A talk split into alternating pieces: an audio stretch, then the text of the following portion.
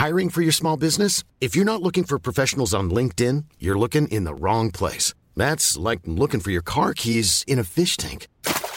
LinkedIn helps you hire professionals you can't find anywhere else, even those who aren't actively searching for a new job but might be open to the perfect role. In a given month, over 70% of LinkedIn users don't even visit other leading job sites. So start looking in the right place. With LinkedIn, you can hire professionals like a professional. Post your free job on linkedin.com slash people today. One size fits all seemed like a good idea for clothes. Nice dress. Uh, it's a it's a t-shirt. Until you tried it on. Same goes for your healthcare. That's why United Healthcare offers a variety of flexible, budget friendly coverage for medical, vision, dental, and more. So, whether you're between jobs, coming off a parent's plan, or even missed open enrollment, you can find the plan that fits you best. Find out more about United Healthcare coverage at uh1.com. That's uh1.com. Herzlich willkommen bei Pool Artists.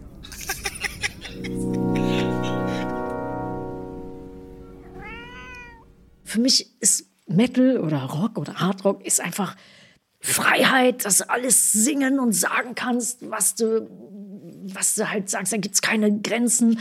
Und in der Musik genauso. Also so, so voll emotional und voll Power. Und ja, das ist für mich Metal. Also es braucht nicht immer nur kreischende Gitarren zu sein. Ja. Also es ist einfach Musik, die voll aus der Seele, aus dem Herzen kommt, aus dem Bauch kommt.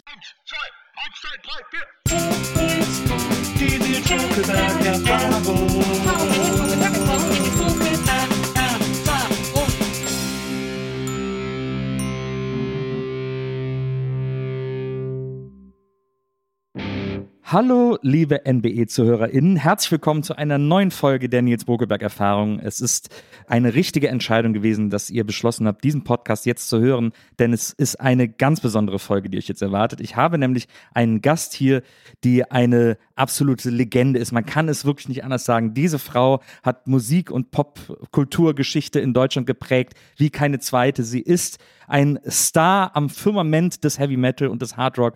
Und ich bin ganz stolz, dass sie gesagt hat, na klar komme ich bei dir im Podcast vorbei und ich werde sie heute Löcher in den Bauch fragen und mir alles von ihr erzählen lassen. Sie ist die Queen of Metal. Herzlich willkommen, Doro Pesch. Oh, danke schön. Das war ja so liebe Worte. Da habe ich schon, schon Tränchen in den Augen bekommen. ja, vielen Dank für die Einladung.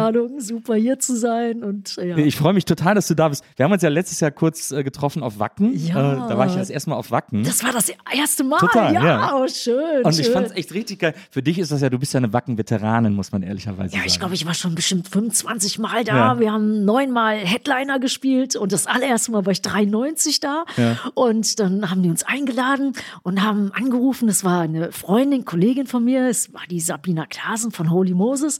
Und die hat mich angerufen und die meinte, oh, da gibt's ein Heavy Metal Festival. Habt ihr Bock, Headliner zu sein? Ja. Und dann habe ich gesagt, hört sich gut an, weil das war in einer Zeit, wo gerade der Umschwung war. Du kennst es ja. Mhm. So auf Grunge ja, und so und so. Das hat so Metal Anfang nicht mehr so 90er, angesagt. Genau. Und dann ich, ist es ein Grunge oder Metal Festival? Ja, richtiges Metal Festival. Es sind zwei Fans, die stampfen das aus dem Boden. Und dann meinte ich, ja, geil, wir kommen. Meinte, es gibt aber äh, keine Gage oder nur ganz wenig. Ja, und dann habe ich äh, ja mit allen gesprochen, mit dem Manager, mit unserer Plattenfirma, habe gesagt, ich möchte das spielen. Ich habe ein gutes Gefühl dabei. Und ja, und dann haben wir alle zusammengeschmissen ja, und sind dahin. Ja, und dann der Tourbusfahrer, also wir haben so einen Doppeldecker-Tourbus. Und der Tourbusfahrer meinte, du, wir finden es nicht. Und damals gab es noch kein Navi, es gab kein Handy, also 93, das war nur ganz, ganz selten, dass Leute ein Handy oder ein Navi hatten. Naja, und dann bin ich irgendwann aus dem Bus raus auf den Acker mit so hohen Schuhen und bin da hingelaufen. Da war so ein Bauer mit so einem Traktor, der hat da so sein Feld bestellt. Es war auch dunkel, grau und grau. Ja, und dann bin ich da hin und meinte, wir müssen nach Wacken, wir spielen da gleich. Und er meinte, was, das glaube ich nicht. Meinte ich, doch, das ist ein Festival. Ja, und dann war der aber so lieb und hat uns da hingebracht. Und es hat bestimmt zwei Stunden gedauert. Wir dann so mit 25 km/h hinter dem Traktor her. Und dann haben wir es gefunden. Und das war dann, ja, Wacken war eine Riesenbühne schon damals, muss ich sagen. Riesenlaufsteg. Nur die Fans, das war übersichtlich. Also ich glaube, es war ausgelegt für 30.000 und vielleicht waren sie 1.500 da. Aber man hat schon gemerkt, da ist irgendwas, da ist eine Magic da. Und dann haben wir ein super Konzert gehabt und äh, super Stimmung. Ja, und dann haben die ein paar Jahre später wieder angerufen. Es war 98. dachte ich mir, ja, Wacken, das ist ja so das kleine Festival. Und dann sind wir dahin, da waren aber schon 30.000 da, auch von der ganzen Welt. Ja, und so war ich jetzt bis, ja, bis jetzt ja neunmal Headliner gespielt, was immer eine große Ehre ist. Ja. Und ja, und ungefähr 20, 25 Mal war ich da, habe es oftmals eröffnet, was immer schön war, wenn die Leute dann reinrennen. Und äh, ja, und ich liebe Wacken und, und ich liebe es besonders, weil die das halt geschafft haben in einer Zeit, wo halt wirklich Grunge viel, viel größer war. Ein echtes Metal-Festival auf die Beine zu stellen. Na, absolut. Und es hat sich ja auch, die Beharrlichkeit hat sich ja ausgezahlt. Also es ist ja jetzt eines der größten Festivals, also gerade für. Metal auch. Ja, Äh, auch weltweit. ja. Aber es hat einen Namen. Also manchmal so, ich spiele, äh, ich habe so ein paar Mal die ähm, Wackenhymne gesungen Ja. und dann mache ich das auch manchmal im Ausland und dann springen die Leute hoch und dann siehst du überall Wacken-T-Shirts im äußersten Winkel in Thailand, in Australien, in Argentinien, Brasilien und die Leute sind dann, weißt du, mit stolz geschwellter Ja. Brust und so und die sind dann der King, das weiß man, das sieht man, weil die ganzen Kumpels von denen, die sind dann stolz, dass ihr Kumpel dann irgendwie, weiß ich, was wahrscheinlich zehn Jahre gespart hat, um Ja. einmal in Wacken zu sein. Also weltweit hat das irgendwie noch ein größeres Standing als wie in Deutschland, würde ja, ich sagen. Ja, glaube ich auch. Glaub ich auch. Das, ist, das ist crazy. Als ich dich letztes Jahr gesehen habe, da hast du ja da deine Jubiläumsshow gespielt. Ja. Äh, mit ganz vielen Gästen, äh, die du auf der Bühne hattest. Ich äh, also fand alles super. Ich, mein Lieblingsgast war Joey Belladonna von Anthrax. Ja, ne, das war eine Überraschung. Ja, ne? und dann hast du auch dieses fantastische Anthrax-Lied auch noch mit ihm äh, Ja, gespielt, genau. Antisocial. Ja, äh, Antisocial ist eigentlich ein, ähm, ein Song von Trust. Das Ah, ja. ist eine französische Metalband. In den 80ern war die riesengroß Ja. und da habe ich mich auch, also ich habe in den frühen 80ern angefangen und da habe ich mich echt irgendwie so schwer entscheiden können, soll ich jetzt Französisch singen oder Englisch? Und dann ist es dann aber eher, doch Englisch geworden, aber äh, Trust, das war eine riesen Metalband und die hatten halt den Song Antisocial verstehe. geschrieben und Anthrax haben den gecovert und der ist ein Riesenhit geworden auch bei Anthrax und deswegen habe ich den Joey Belladonna gefragt, ob er Bock hat hinzukommen. Ja, und meine, ja, kein Problem. Wir hatten uns vorher kurz gesehen in, ähm, in Mexiko. Da war auch so ein Riesenfestival und da war er auch da und haben ein bisschen gequatscht und dann so unter Musikern ist man ja eh ganz schnell befreundet oder kennt sich irgendwie von früher.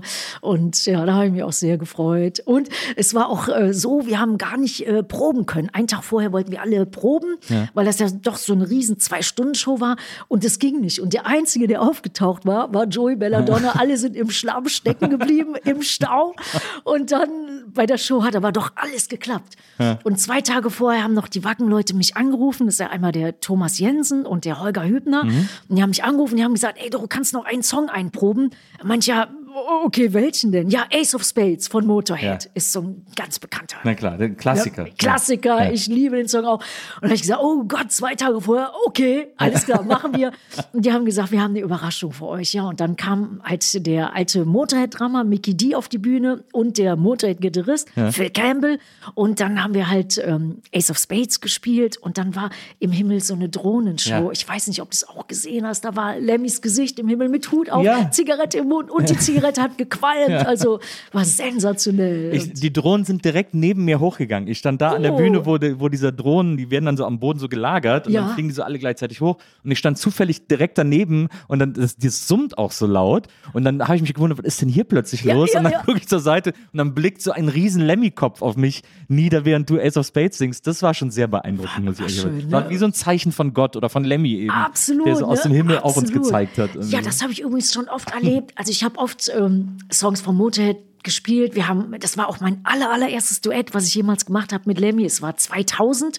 Die Platte hieß Calling the Wild und äh, wir haben zwei Duets gemacht. Einmal Duette gemacht, einmal Love Me Forever und dann ähm, Alone Again. Es war ein Song, hat der Lemmy auf seiner Akustikgitarre gespielt, der übrigens super gut Gitarre spielen konnte. Das wissen so die Leute gar nicht. Der ist ja ein sagenhafter Bassmann und Sänger und so ein Raubein, aber er konnte auch super Gitarre spielen. Auf jeden Fall haben wir da die ersten Duette aufgenommen und Love Me Forever habe ich oft gespielt, auch mit anderen Leuten, mit anderen Gästen.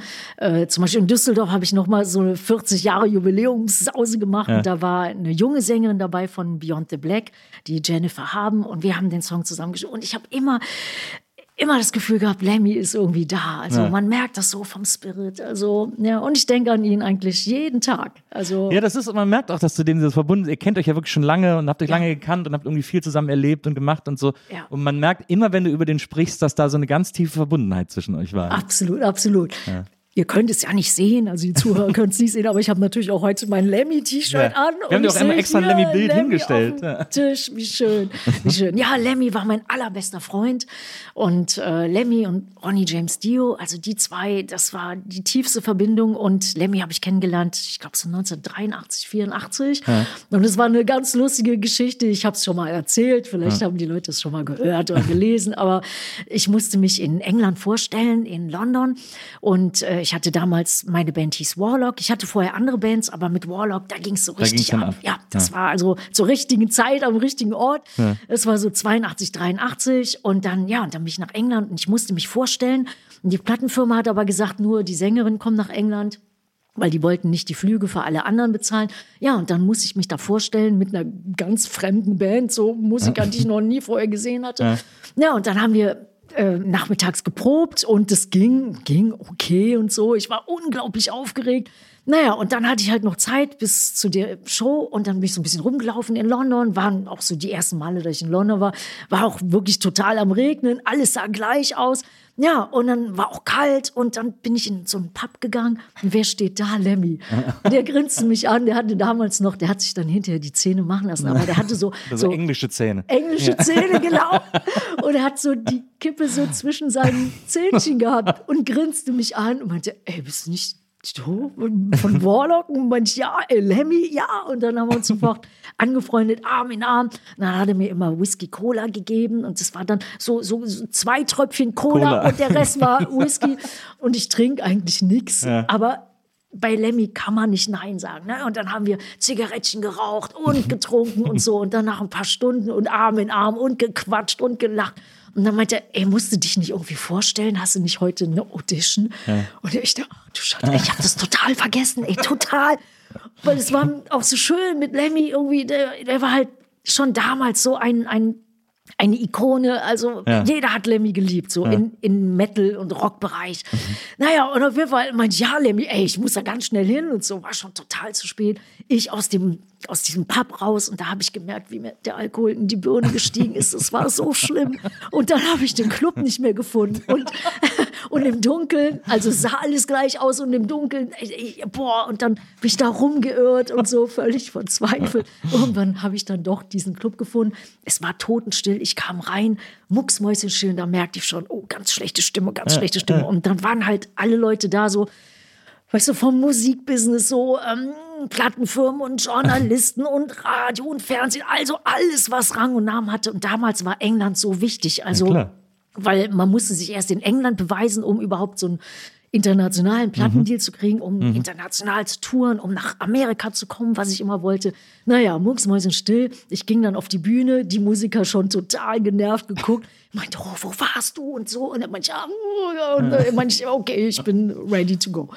naja, wir dann angefangen, ja, und dann ist mir eingefallen, dass ich nichts mehr von den Texten, ich konnte mir nichts mehr merken, was da war.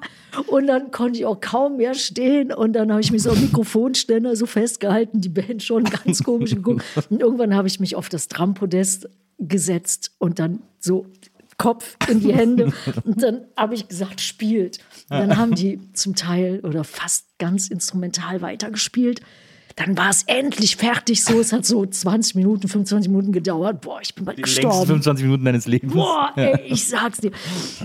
Und dann waren die fertig. Es gab dann auch, also kein Applaus, auch wieder Mucksmäuschenstill. Da wusste ich schon, ja. Und dann bin ich so die Treppen runtergelaufen. Ja, und dann haben mich die Leute angeguckt, so ganz streng und so, und haben gesagt, ey, du hast gerade dein Leben versaut und deine Karriere versaut. wow. Ja, und dann, weil das alles so bierernst war, auf einmal fing einer so total an zu kichern, an zu lachen und alle drehten sich um und es war Lemmy. Und dann habe ich gesagt, ja gut, ich habe mein Leben versaut, aber ich habe mich mit Lemmy angefreundet und es war mir wichtiger. Und dann alle was und ja, und dann haben alle angefangen zu lachen und dann haben sie gesagt, okay, okay, wenn es für Lemmy ist, dann kriegst du eine zweite Chance. Und dann habe ich auch eine zweite Chance gekriegt. Und dann ging es doch irgendwie weiter, ja. Das ist ja krass, krasse Geschichte. Also so fangen ja wirklich äh, fantastische Freundschaften an, möchte ich mal sagen. Ja, So. total, ne, Ja. total. Und das war so das erste Mal, dass wir so, ja, und so ganz lang unterhalten haben. Ja. Und das zweite Mal, wo ich Lemmy gesehen habe, das war eines der größten Tage für uns, was wir da nicht wussten, aber das waren die legendären Monsters of Rock Festivals in England, Castle Donington. Zwei gab es auch in Deutschland, aber Castle Donington, England, das war wahnsinnig wichtig. Und wir sind da hingefahren, noch nicht mal mit so einem richtigen Tourbus, das war so ein Reisebus. Da hingefahren. Und das war auch so ein Riesenacker. Und wir wussten es vorher halt auch nicht, was da so los ist. Ich dachte, ja, so ein Festival halt, so vielleicht Klar. so drei, vier, 5.000 Leute oder so. Ja, dann waren da aber, ich glaube, so 100.000 Leute. Krass. Und dann dachte ich mir, ach du je. Ja, und dann bin ich auf die Bühne gelaufen über diesen Acker und dann bin ich Lemmy in die Arme gelaufen. die haben auch gespielt, also es war ein super Line-Up. Es waren äh, Scorpions, Ozzy Osbourne, Motorhead, ähm, Bon Jovi, Def Leppard. krass. Das erste Mal, wo der Drummer mit einem Arm gespielt hat, weil der hatte vorher diesen Unfall gehabt. Naja, und dann bin ich Lemmy in die Arme gelaufen und dann meinte, ey, du mach sie nass oder hab eine gute Show, weißt du, irgendwie sowas, so in Englisch natürlich hat er das gesagt. Und dann meinte ey, du bist ja am Zittern. Und er meinte, ein bisschen nervös. Ich einfach, ich bin total nervös. Und dann hat er mich in den Arm genommen, mir so ein Küsschen auf die Stirn Ah. gegeben. Und dann bin ich auf die Bühne und dann habe ich immer das nasse Küsschen gespürt. Und dann haben wir eine super Show gemacht. Und dann ging es richtig ab und die Fans haben das super gefunden. Ja, und dann haben auch die Leute gesagt, komm, wir geben der Band eine Chance. Und dann sind wir kurze Zeit später mit Judas Priest, das war damals die größte Metalband der Welt, also Ja. Judas Priest und Iron Maiden, Ja. immer noch. Ja, und dann sind wir mit denen auf Tour gegangen, auf Welttour. Und dann, dann war auf einmal, ja, dann, dann, und dann ging es nach Amerika, weil alle meinten, ja, komm mal nach Amerika, Ja. es geht gut ab in Europa. Und dann, ja, ging Aber, das aber so, das ist ne? ja, das ist ja wirklich so krass, wie du da. Also, weil erstmal muss man vielleicht für die Leute, die jetzt äh, keine Metal-Hörer sind, Ja. muss man einfach mal erklären, dass äh, Heavy Metal nach außen immer sehr äh, wild und böse und grimmig wirkt, aber die meisten Leute, die Metal machen und die da so hinter den Kulissen sind, alles totale Seelen sind. Ey, also total. alle total auch ausgeglichen, also auch die Hörer, die Fans auch, muss man ehrlicherweise sagen, Ja. sind alles so loyale und liebe Leute. Äh, Im Metal Sehr. findet man das äh, ganz viel. Und das ist bei den Bands genauso. Das finde ich immer sehr beeindruckend. Dieses nach außen grimmig, aber Ja. dann in Wirklichkeit irgendwie so Ja, äh, wahrscheinlich muss man nach außen ein bisschen grimmiger und härter aussehen, weil man so ein weiches Herz hat. Also die Metal-Fans und die Metal-Musiker, die sind eigentlich, ja, sind so ganz, ganz sensible Ja. Seelen und haben immer, ich würde sagen, das Herz am rechten Fleck. Ja, das glaub ich. Und, ich glaube, die haben auch in der Musik einfach einen guten Katalysator für alles, was sie nervt.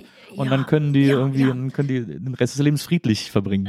Absolut, absolut. Ich wusste zum Beispiel gar nicht, wie ich angefangen hatte mit meiner ersten Band, dass es Heavy Metal ist. Also wir haben einfach das gemacht, was, was rauskam, was in uns steckte. Und es war knallhart, es war schnell, aber es waren auch super schöne Hymnen dabei und super sensible Balladen. Also es gab es damals schon. Sogar auf unserer allerersten Platte, die hieß Burning the Witches, also ein guter Metal-Titel. Immer noch ein sehr guter Titel, ja. finde ich auch. Und das hatte auch zwei Balladen drauf. Man soll es gar nicht glauben, weil irgendwann haben die Leute gesagt, ja, die macht jetzt auch Balladen. Aber eigentlich war es schon bei der ersten Platte Ballade und die wurde auch abgefeiert. Also damals gab es ja noch Feuerzeuge, es war auch immer so eine schöne Stimmung. Heute gibt es ja die Handys. Die Handylampen. Aber es war, ja, und ähm, ja, also war viel Gefühl. Also für mich ist Metal oder Rock oder Hardrock ist einfach Freiheit, dass du alles singen und sagen kannst, was du, was du halt sagst. Da gibt es keine Grenzen. Und in der Musik genauso. Also so, so voll emotional und voll Power. Und ja, das ist für mich Metal. Also es braucht nicht immer nur kreischende Gitarren zu sein. Naja. Also es ist einfach Musik, die voll aus der Seele, aus dem Herzen kommt, aus dem Bauch kommt. Ja. Und ähm, ja, und das, das liebe ich halt. Aber wie genau bist du denn beim Metal gelandet? Also gab es da irgendwelche Berührungspunkte vorher schon? Also es gibt ja dieses, ich weiß nicht, ob es eine Legende ist, aber auf jeden Fall die Geschichte, dass du als Kind äh, wahnsinnig besessen warst von dem Song Lucille von, Ja, äh, von, von Little Richard. Richard, genau. Und, äh, und dann auch deswegen angefangen hast, dich mit Musik zu beschäftigen, Klavier zu spielen und so. Aber ich meine, von Little Richard zu Heavy Metal ist ja trotzdem noch mal ein gewisser Schritt. Das stimmt. Also das war so, so ich glaube, das erste, was ich äh, so als Schlüsselmoment so sagen würde, das war, ja, ich war ungefähr drei Jahre alt, konnte also gerade den Plattenspieler bedienen. ich bin im LKW aufgewachsen, immer mit viel Musik. Mein Vater hat immer viel Radio gehört Ja. und ich habe immer mitgesungen. Der war auch sehr musikalisch. Der war und so. LKW-Fahrer, Ja, der war ja. LKW-Fahrer und konnte unglaublich gut Klavier spielen. Also Ah, ja. es war so ein Naturtalent. Und naja, auf jeden Fall sind wir immer im LKW gewesen, äh, ganz laut aufgedreht. Aber wie ich den Plattenspieler hatte, da war eine Single, ich wusste nicht, dass es Little Richard war. Ja. Das habe ich erst später rausgefunden, aber es war halt, jemand hatte mir diese Single geschenkt und es war halt Lucille von Little Richard und das hat eine Energie. Also viele Leute berufen sich auf Little Richard, auch Lemmy und so. Und äh, ey, das war irgendwie, also das war, das war Heavy Metal pur. Obwohl es dieses Wort nicht gab, aber so viel Energie und so. Und äh, ja, und dann bin ich hier später immer im LKW mitgefahren und mein Vater, der hatte, sein bester Freund hatte zwei Söhne gehabt. Und die sind so im besten Bravo-Alter gewesen, so neun und elf und so. Und haben sich immer die Bravo geholt. Und ich so als, als kleines Mädel habe natürlich immer mitgeguckt. Und da waren die ganzen Langhaarigen drin. Und das war damals so Led Zeppelin, die Purple, ähm, die Glamrock-Zeit war schon da, so Alice Cooper, Susi Quadro, ähm, Sweet Slate, T-Rex, oh, T-Rex. Oh ja, Mark Bowen. Mark Bowen, Ja, oh Gott, habe ich auch geliebt.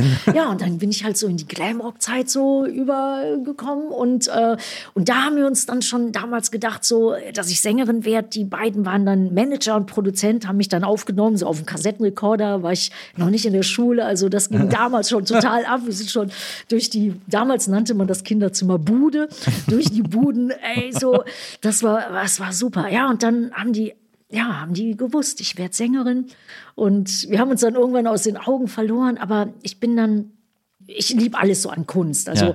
ob es jetzt ähm, Musik ist oder, oder Malen, alles Mögliche. Naja, und auf jeden Fall habe ich eine Lehre angefangen. Ich wollte Grafikerin werden. Und dann merkte ich in der Lehre, dass es mir so körperlich auf einmal nicht mehr so gut ging. Und da habe ich so total abgenommen, was man ja so als Mädchen denkt, man, ja, cool, so ganz schlank, spindeldürr. Und dann hat aber mein Ausbilder, der war auch äh, Maler und Bildhauer, der hat gemerkt, da, da ist irgendwas nicht in Ordnung. Und damals als ähm, Lehrling, die hatte, ich weiß nicht, ob es in allen Genres so ist, auf jeden Fall bei uns hieß man Stift. Ja. Und dann hat er immer gesagt, der Stift, der ist schon wieder so, so, so blass im Gesicht und so müde und so. Naja, und dann kam es irgendwann raus. Ich bin zwar oft zu Ärzten gegangen, meine Eltern haben mich dann immer ins Krankenhaus gebracht, so Notaufnahme, und die haben alle gesagt, die markiert, die hat nichts und Ach, so. krass, Und ja. irgendwie, wahrscheinlich haben alle gesagt, so Teenager, so, dass man irgendwie sich was ausdenkt.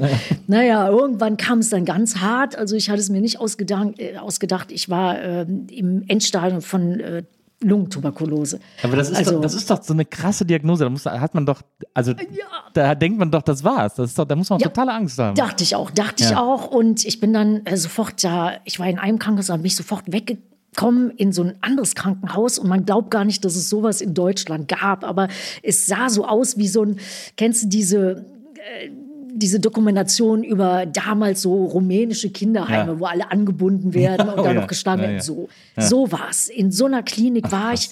Und da wusste ich, ich überlebe das nicht. Ich überlebe das nicht. Und dann war es auch so, ich war ziemlich schwach auf den Beinen. Und es war so ein Riesenzimmer mit ganz, ganz vielen Frauen. Da waren, ich glaube, so zehn Frauen drin. Und da habe ich gemerkt, wie das Spiel da geht. Also Ja. der Brutalste, der hat da die Macht. Nicht der Intelligenteste, der Verstehe, so der Brutalste. Mobber sozusagen. Yes. Ja, ja. Und, äh, und ich war halt jung, da waren viele Ältere da, auch die, die hatten, also das, das war, äh, war völlig assi. Und dann haben die Krankenschwestern, die auch ganz komisch waren, es war eine ganz komische äh, Sache, auch die Ärzte, ich glaube, die wurden wahrscheinlich abgeschoben, so. Irgend Leute, die nicht mehr praktizieren durften, die Die wurden dann dahin, dahin. ja. Ja, irgendwie so. Krass. Also vom Gefühl merkt Ja, ja, man ja, da stimmt was nicht. Es war wie so ein Horrorfilm. Und dann hat die Krankenschwester mir dann immer irgendwie so ein Brötchen auf den Tisch gestellt.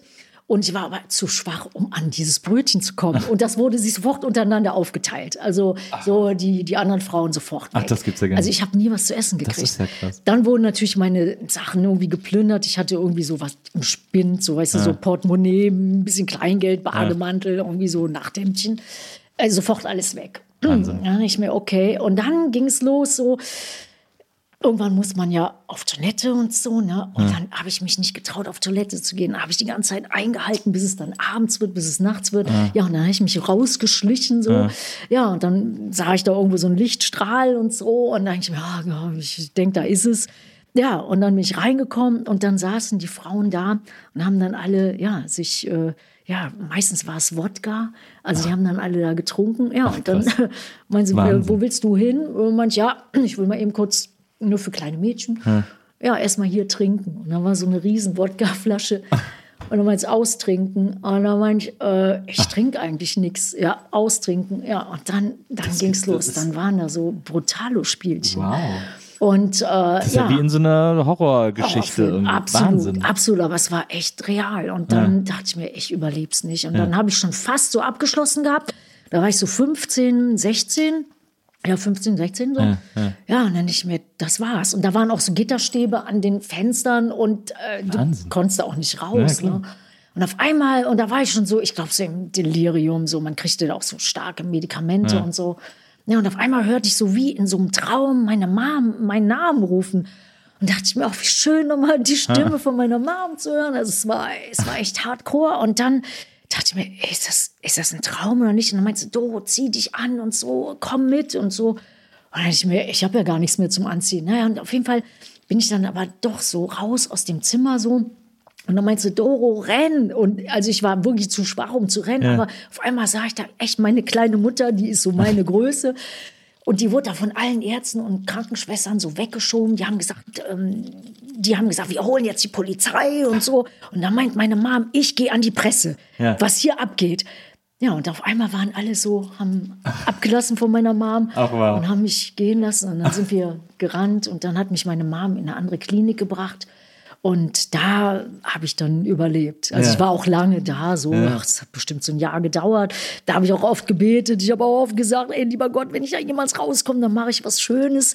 Dann mache ich Leute glücklich und so. Und dann bin ich rausgekommen aus der Klinik, war gesund und zwei Wochen später hatte ich meine erste Band und die hieß Snakebite. Das ist, aber das ist ja so eine krasse Geschichte. Also ich meine, wenn man das vor allem mit 15, 16 erlebt, das ist ja auch ein Alter, in dem man darauf angewiesen ist, den Menschen um sich um vertrauen zu können. Ja. Und wenn man dann so fertig gemacht wird, das ist ja. Ey, das war der Hammer. Ich Wahnsinn. dachte echt, ich, ja, ja, ja. Also ich hatte damals so als Teenager, guckt man immer gern so harte Filme oder Ja, so, ne? Ja. Ey, das war echt, das war War echt Hardcore. so. Ja, ja, Ja. Und äh, ja, und das war mm, deswegen, und dann hatte ich meine erste Band. Ich weiß nicht genau, wie es sich zugetragen hat. Auf jeden Fall, innerhalb von zwei Wochen hatte ich die erste Band, die Snakebite, dann war Beast, dann Attack und dann Warlock. Und es waren halt auch alles so Leute, die so ein bisschen so Outsider waren und Ja. so, ne? Und ähm, ja, und dann, dann ging es ab. Und dann haben wir eigentlich, haben wir jeden Tag geprobt, jeden Tag geprobt. Und äh, ja, und dann war ich auch einmal in, ja, auch so, fühlte mich da auch sehr gut aufgehoben, weil ich hatte äh, den Kontakt zu den normalen Leuten total verloren. Weil in, in dem Alter, da hat man keinen Bock, sich damit zu beschäftigen, wenn der andere krank ist. Da will man lieber, klar. weiß ich nicht, seine erste Freundin haben, seinen Ja, ersten ja. Freund, klar. vielleicht tanzen Das gehen fällt oder dann so. alles weg, ja. ja. Ja. Und ich wurde auch ganz selten besucht. Mhm. Also erstmal, weil Quarantäne, man durfte dann keinen besuchen und dann waren wir sowieso schon abgeschrieben. Ja. Und, so. und ja, und dann habe ich dann, ja, so die, ja, die Musiker, die waren auch alle, ja, so ein bisschen anders und so. Und ja, dann haben wir Musik gemacht und das war ganz gut. Also Mhm. ich habe immer noch die ersten Demos so, also habe ich wiedergefunden im Internet. Man kriegt ja heutzutage alles im Internet, so Bootlegs. Und es war gar nicht schlecht. Ja, und dann hatte ich andere Bands. Ja, und dann auf einmal haben wir uns als Warlock zusammengefunden. Das war 1982. Ja. und da war auf einmal so der Anfang von Heavy Metal. Also so auch so, ja, man hatte das Gefühl gehabt, so man ist so in so einer kleinen Szene. Wir sind aber immer so im Ausland, ähm, haben wir getourt oder gespielt, weil in Deutschland war die Heavy Metal Szene noch sehr klein. Also sehr, ähm, ja, die waren sehr, alle sehr begeistert, aber sehr klein. So im Ausland, zum Beispiel in England und in den Niederlanden, in Belgien war schon eine viel größere Heavy Metal Szene, so auch mit Magazinen und so. In Deutschland waren so Magazine, es waren so, die wurden so manchmal mit Handschrift, So Fanzines, ja, ja. Fanzines, Ja, ja. genau, und dann Fotokopien gemacht und so. Da gab es dann wahrscheinlich Ja. so Kerrang und sowas in England. In England, Ja, genau, Kerrang! Und in äh, den Niederlanden gab es den Art Shock. Das war auch schon ein richtiges Magazin. Und dann irgendwann haben die gesagt, ja, komm mal her und so, machen Fotosession. Ja, und so bin ich dann auch so auf der Titelseite vom Art Shock gelandet und vom Kerrang! Und dann so die ganzen Magazine haben sich dann, ja, haben auf einmal gesagt, ja, wir machen einen kleinen Artikel. Und Das war ja für die meisten wahrscheinlich auch sehr aufregend, weil ja auch gerade am Anfang äh, Frauen im Metal immer noch, bis heute ja eigentlich, aber damals noch viel seltener ja, das waren. War, ja, eine Handvoll. So, Ja. also ich kannte auch so fast keinen, so außer eine Band aus England, Girl School. Das war so eine Mädchenband. Und äh, ja, also es gab wenig Frauen und ja, es hat mir auch nichts ausgemacht. Ich habe mich nie so als Frau gefühlt. So. Also es war, ich war einfach einer von der Band. Ne? und ja, also ich habe auch, ja, für mich war das so ganz normal, so einfach so Mensch und Ja, ja. Musik machen und ich war dann halt die Sängerin und also ich habe das gar nicht so bewusst wahrgenommen, dass es jetzt was Spezielles ist. In der Presse war es dann anders. Dann die haben das dann eher so so, da waren auch manchmal die Jungs ganz traurig. So, dann haben die gesagt, komm, wir machen Fotosession und so. Ja, und dann, ja, aber die Wir brauchen Sängerin. nur die. Sängerin, ne? Ja, ja, genau, wir brauchen nur die Sängerin. Das, oh, das war natürlich so, ne? Ja, und dann auch live war es dann auch so, dass zum Beispiel der Drama dann auch meinte, ey, ich kriege überhaupt ja, so kein, keine Aufmerksamkeit Ja. und so. Und ja, ja, das, sind immer die halt so. Das sind immer Ja, die ne, die Drama, so, die Gitarristen können sich ja noch so in den Ja, Vordergrund genau, so, ne? äh, mogeln, aber ja, ja, aber das, äh, ja, das war dann irgendwann so. Und dann, und dann waren, glaube ich, die Jungs in der Band da auch ganz froh, weil ich habe immer gerne alles gemacht. Also ich habe auch nie gesagt, ich bin müde oder ich habe keine Lust mehr Mhm. oder so, weil, was ich eben schon so in dem Vorgespräch erzählt habe, ich bin halt im LKW aufgewachsen, mein Vater hat Tag und Nacht gearbeitet und ich bin das so ja, bin da so aufgewachsen. Deswegen. Und dann habe ich halt auch immer alle nach Hause gefahren. Alle konnten sich im Proberaum dann auch austoben, dann die Kante geben, gut trinken und ich habe immer alle nach Hause gebracht und so. Und äh, weil ich auch, war, glaube ich, die Einzige, die einen Führerschein hatte. Ah, ja. Und dann hat sich das so gut, ergeben. dann ist es ja automatisch. Ja, ja genau. Und Dann dann hinterher habe ich dann auch noch in den Tourbus gefahren. Und, so. und dann haben sich wieder alle schön irgendwie, haben schön Party gemacht und so. Aber ich war immer so, also mir konnte man immer vertrauen, das wussten die Leute auch. Ja. Ah, Diodoro bringt uns schon heil nach Hause. Ja. Und ich musste auch damals noch arbeiten gehen, weil ich musste dann nach Hause. Ich musste dann auch fahren und so, egal ob wir im Ausland gespielt haben und Ja. so. Ne? Und äh, ja, ja, und das, ähm, ja. Aber hat das, hat das nicht genervt, immer die Fahrerin zu sein? Immer die Vernünftige sein zu müssen? auf der einen Seite schon, aber auf der anderen Seite war ich auch froh, dass dann alle ja gut nach Hause gekommen Ja, sind. Also und ich bin halt Einzelkind, ich habe mir immer Brüder oder Schwestern gewünscht und dann ja. mit der Band auf einmal hatte man Brüder. Ja, das ist so ein Familienkonstrukt, ne? Ja, so eine Band. absolut, ja. absolut. Und, und ich freue mich, wenn die anderen Leute Spaß haben. Also ich bin so ein Gebertyp. Ich Ja. mag das gern, wenn, wenn sich andere Leute amüsieren. Wenn die glücklich sind, dann bin ich auch glücklich. Und Ja, super. ich selber brauche nicht so viel für mich und so. Und dann, ja. Und ähm, ja. Ich habe mal, ich, ich hab mal vor Jahren ein Interview mit Rob Halford gelesen, kurz nachdem er sich geoutet hat, der Sänger von Judas Priest, ja. der ja schwul ist, Ja. der aber früher so in den 80ern hat man das nicht so gerne zugegeben, das wurde sehr kompliziert. ja, oh, da äh, erzähle ich auch eine schöne Geschichte dazu. Aber ja, Und also, dann, und dann, äh, er hat dann so im Interview erzählt, er konnte halt nicht so dazu stehen, das Management wollte das nicht und so, es wäre für die Band glaub irgendwie doof ich. gewesen. Und, äh, und er hat dann gesagt, das wäre mega sad gewesen. Nach jedem Konzert seine ganze Band immer Party gemacht mit Mädels und geil und Party. Ja, ja. Und er hat immer allein am Hotelzimmer gesessen und auf den nächsten Tag gewartet. Das war schon sehr sad, das so zu hören, muss ich Das, sagen. ja, das glaube ich. Es war ja meine allererste Tour, meine Ja. allererste große Tour 1986 mit Judas Priest, mit dem besagten Sänger, äh, Sänger äh, Rob Halford, eines der besten Heavy Metal Sänger. Ja. Und wir haben gerade bei der neuen Platte, ich bin so stolz drauf, wir haben zwei Duette gemacht auf der neuen. Also meine neue Scheibe ist gerade rausgekommen vor ah, zweieinhalb Monaten und da haben wir zwei Duette drauf gemacht und die Scheibe heißt Conquerors Forever Strong and Proud und wir haben uns ähm, Judas Priest und äh, wir, wir haben in Brasilien zusammengespielt, glaube ich, Monster of Rock Festival oder in Mexiko oder irgendwo letztes Jahr. Und dann haben wir uns wieder getroffen und wir haben uns immer, wir waren immer befreundet ähm, geblieben. Und dann, ja, meine, was machst du gerade? Manche, ja, ich arbeite gerade an einer neuen Platte und so. Und dann meine, ah, echt? Und dann cool. Und dann manche, ja, ist bald fertig. Und dann haben wir uns beide in die Augen geguckt. Und dann mein, manch, ey, Rob, denkst du auch dasselbe, was ich denke? Meine, ey, wir müssen was zusammen machen. Und dann haben wir halt noch zwei Duette gemacht. Das war so schön. Und die erste Tour 86, das weiß ich noch, da habe ich ja Rob Halford kennengelernt und, äh, und ich war äh, wahrscheinlich immer so ein bisschen verliebt. Ja. Wir waren halt Vorband, also Supportband und ich war immer in die Headliner verliebt, egal welche Natürlich, Band. Ne? ja. Also, Und besonders natürlich die Sänger. Also Ja. meistens ist ja so, der Drummer mit Drummer und Gitarrist mit Gitarrist und Sänger unterhält sich mit dem Sänger. Und ja, und dann Rob Halford fand ich mal total, ja, aber da merkte ich schon, der, da habe ich irgendwie so keine guten Karten. So, der war nicht interessiert. So. Und, und ich konnte auch damals, eigentlich, wir konnten alle kein Englisch. Also die Gespräche haben sich wirklich, ja, haben sich so im Rahmen Sehr gehalten. rudimentär. Ja, ja. Und ja, aber wir waren uns immer sehr sympathisch und so. Und er war auch immer sehr supportive. Und er stand auch immer, wenn wir gespielt haben, also vor der Judas Priest äh, Show, dann stand er immer auf der Bühne an dem Monitordesk und dann hat sich die Show angeguckt. Ach so, oh, und cool. wir waren immer ganz stolz. Wow, guck mal, wer da guckt und so. Also 10.000 Leute in der, in der Halle oder 20.000 Leute in der Halle. Das war natürlich super wichtig, aber am allerwichtigsten war, Rob Halford guckt sich die Show an oder die Bandmitglieder von Judas Priest. Also es hat einem wahnsinnig viel bedeutet. Ja, und dann bin ich nach New York gekommen. Ich wollte schon immer nach Amerika, immer. Und dann hatte ich diese Promotion-Tour für drei Tage. Die Plattenfirma hat gesagt, okay, die Sängerin, also ich auch wieder alleine nach New York, drei Tage Promotion-Tour. Und nach zwei Tagen stand fest, ich bleib da. Also Amerika war auch damals in den 80ern war noch viel schöner. New Als es York jetzt war muss auch wirklich viel geiler Oh, gewesen sein ja, als heute. Oh, war das. Boah. Also, wow. ja, also nach zwei Tagen war klar, ich bleib da. Habe ich dann meine Kumpels alle angerufen, habe gesagt, ja, ich bleib jetzt hier. Und die alle, ja, du bist ja auch bescheuert. Manche, ja, aber ich bleib hier, ich mein's ernst. Und dann bin ich da geblieben. Und dann äh, war es so, ich hatte äh, sofort irgendwie Kontakt bekommen mit tollen Leuten. Ich hatte einen amerikanischen Manager, der war, kam aber aus der Schweiz. Also er konnte gut Deutsch, äh, konnte fünf, sechs Sprachen und war Amerikaner, hatte einen amerikanischen Pass und der wurde dann der Manager.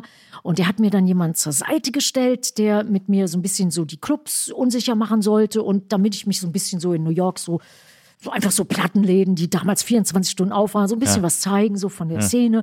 Naja, und dann Warst hat du er das auch, warst du gemacht. auch im CBGBs? Natürlich, ja klar. der ne, legendäre das, Club. Ja, absolut. Ne? Ah, das war so schön. Und ja, da, also da wurde ich dann überall hingeführt.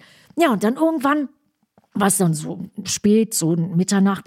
Und der hieß Joey Ballon und dann, der war auch ähm, so ein Gitarrist. Eine andere, der war mehr Rock. Und ich war mehr Metal und so, was hinterher immer zu Spannung geführt hat, weil es ist immer die große Frage, was ist Rock und was ist Heavy Metal und wo sind Ein sehr die Grenzen? fließender Übergang. Ja, absolut.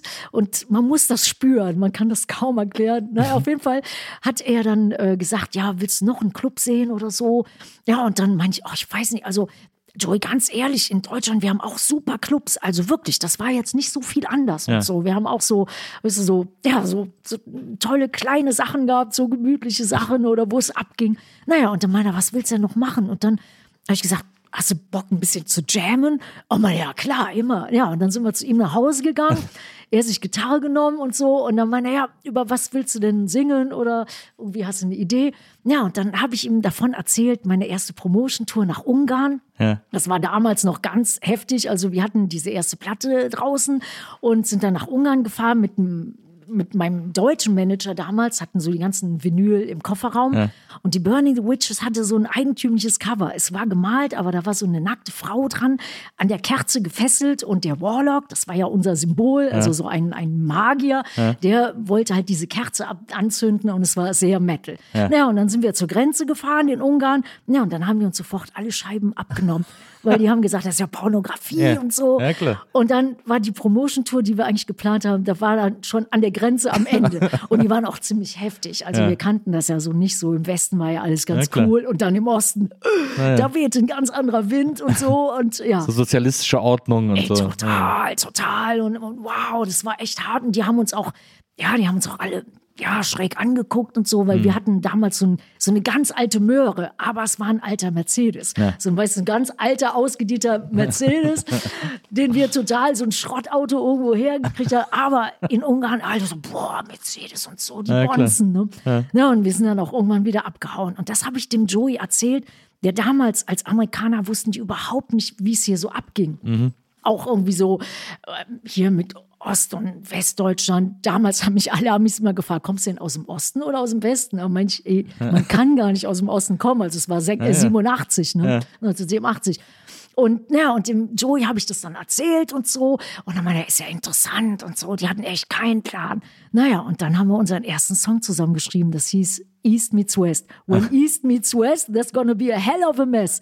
Und dann haben wir sofort Melodie gehabt, so äh, getextet, mit Arm und Beinen habe ich ihm dann erzählt und so. Ja, und dann haben wir diesen Song auf eine Kassette aufgenommen und am nächsten Tag bin ich zu meinem Manager gegangen und dann meinte er, und wie war's? Hast du so Clubs gesehen und Plattengeschäfte? Und manche, ja, war super. Manche, aber ich glaube, wir haben einen super Song geschrieben. Meine, echt, jetzt schon? Ja. Ja, und dann habe ich ihm den Song vorgespielt, ne, Walkman. Und dann meine, ey, ist ja voll super. Ey, meine, ey, es scheint, ihr habt gute Chemie, macht doch weiter. Ja. und dann haben wir weitergemacht und dann, to make a long story short, habe ich auf jeden Fall da mit eines der schönsten Platten in New York gemacht. Mit dem Joey Bellen, der war eigentlich nur Gitarrist, aber der Plattenboss meinte, ey, das klingt so gut, der ist der Produzent du bleibst da. Und Ja. so bin ich in Amerika geblieben. Und dann haben wir auch äh, legendäre Musiker gehabt im Studio, also zum Beispiel Cozy Paul, ein legendärer Drummer, der leider auch nicht mehr lebt. Aber es waren die totalen Cracks und der Tontechniker, der war dann später der Tontechniker von Meatloaf. Ja. Also es waren alles so ganz junge Burschen, aber total talentiert. Also in New York hat sich halt alles getroffen, so von Verrückten und so und ja, die dann auch hinterher wirklich was gerissen haben und ja. Aber das, das ist ja so crazy, dass du einfach wirklich so mit so offenen Armen durch die Welt gelaufen bist und dir immer diese Sachen so ja fast auf so eine Art zugeflogen sind, weil du eben einfach immer offen dafür warst, einfach dich darauf einzulassen. Ja. Also weil irgendwie drei Tage nach New York zu fliegen, nach zwei Tagen zu Hause anzurufen, zu zu sagen, Leute, ich bleibe übrigens hier, Ja. das ist ja schon absolut crazy eigentlich. Äh, Eigentlich ja, aber Ja. wenn man so jung ist, ne, dann, dann denkt man sowieso, einem gehört die Welt, man Ja. kann alles machen. Man hat auch so keine Gefahr gespürt. Also da, das muss ich erzählen.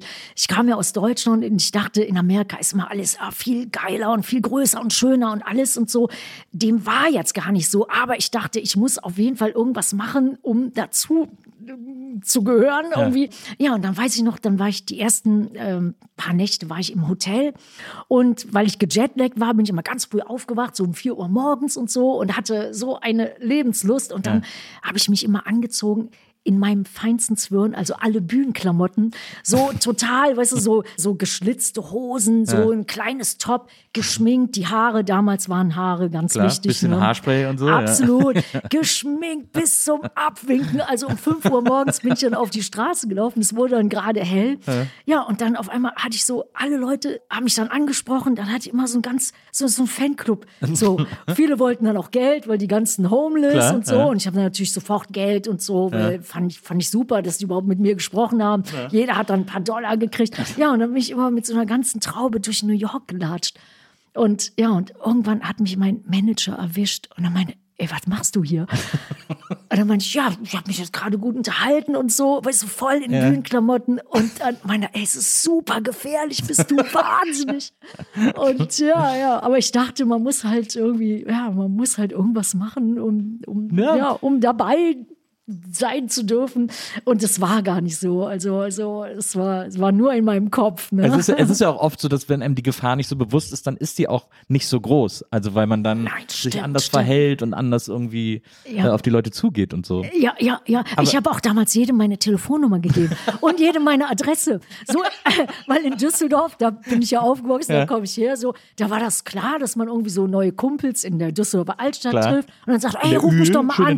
genau, oder Im Weißen Bären oder Litfaß oder äh, Papidou, immer noch ein toller Laden, gehe ich Ja. immer noch gern rein oder weiß, äh, ja, der heißt jetzt Engel, der Weiße Bär. Nee, anyway, wenn man sich so anfreundet, ein Bierchen trinkt und so, dann, hey, komm doch mal vorbei, ja, kannst Ja. bei mir ja, zu Hause vorbeikommen und so, machen wir ein bisschen, irgendwie hören ein bisschen Musik oder ich gebe dir meine Telefonnummer, Adresse. Ja, und das habe ich da auch in New York gemacht. Und dann haben die Leute gesagt, ey, ey, das ist so super gefährlich. Was hast du gemacht?